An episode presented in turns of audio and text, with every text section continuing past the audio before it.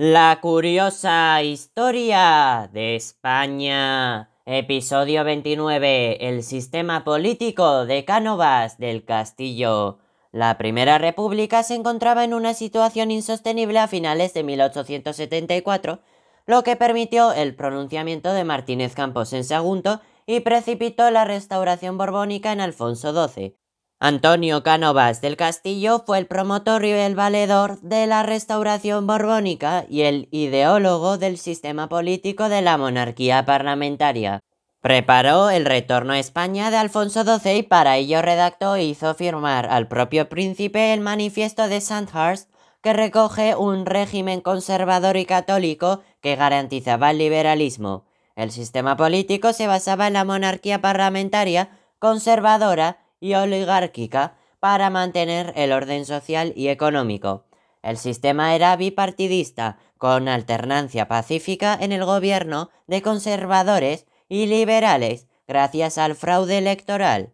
Las bases del sistema fueron las siguientes. La monarquía y las cortes son instituciones tradicionales y permanentes que detentan la soberanía, legalidad, orden y estabilidad.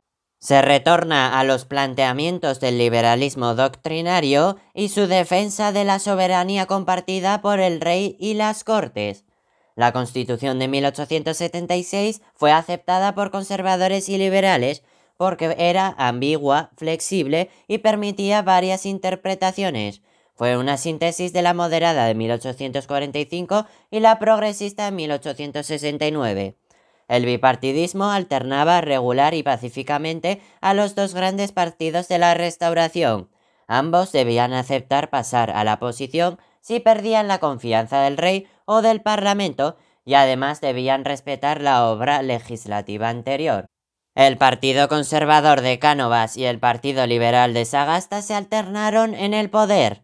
Los dos partidos renunciaban al pronunciamiento militar para acceder al poder. El resto de los partidos quedaron fuera del sistema, republicanos, el movimiento obrero, los nacionalistas y los carlistas. Los liberales y conservadores defendieron la monarquía, la constitución de 1876, la propiedad privada y un Estado unitario y centralista. También tuvieron sus diferencias, puesto que los conservadores defendieron a la Iglesia y al orden social, mientras que los liberales apoyaron el laicismo y el reformismo. Los dos partidos contaron con las élites económicas y la clase media acomodada. El funcionamiento del sistema fue el siguiente. El sistema canovista funcionaba mediante el falseamiento de los resultados. Para ello necesitaba de los siguientes medios. El caciquismo, un sistema de relaciones de coacción organizado por las clases dominantes. Primero, el rey nombraba al presidente del gobierno y a sus ministros, liberales o conservadores. Después se convocaban elecciones a Cortes y el ministro de Gobernación elaboraba el encasillado, lista de candidatos a diputados que debían ganar en cada distrito.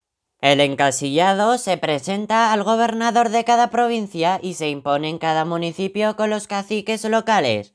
Para que el partido del gobierno ganara las elecciones, se recurría al pucherazo y manipulación directa de las elecciones. Manipulaban el censo y las actas electorales, se introducían votos falsos en las urnas y se coaccionaba a los electores. El gobierno conseguía de esta manera una amplia mayoría.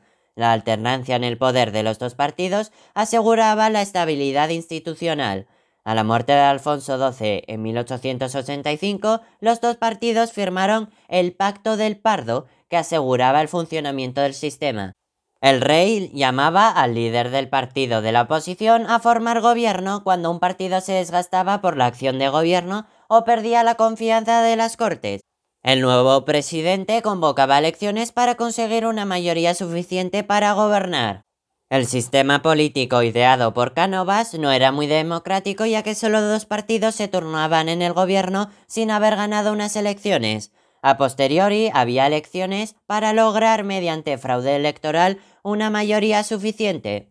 El sistema mantenía la estabilidad del Estado. El Partido Conservador y el Partido Liberal coincidían en la mayor parte de las cosas, aunque también tenían sus diferencias como en el laicismo religioso y el reformismo más acusado del Partido Liberal. ¡Qué fascinante resulta la historia!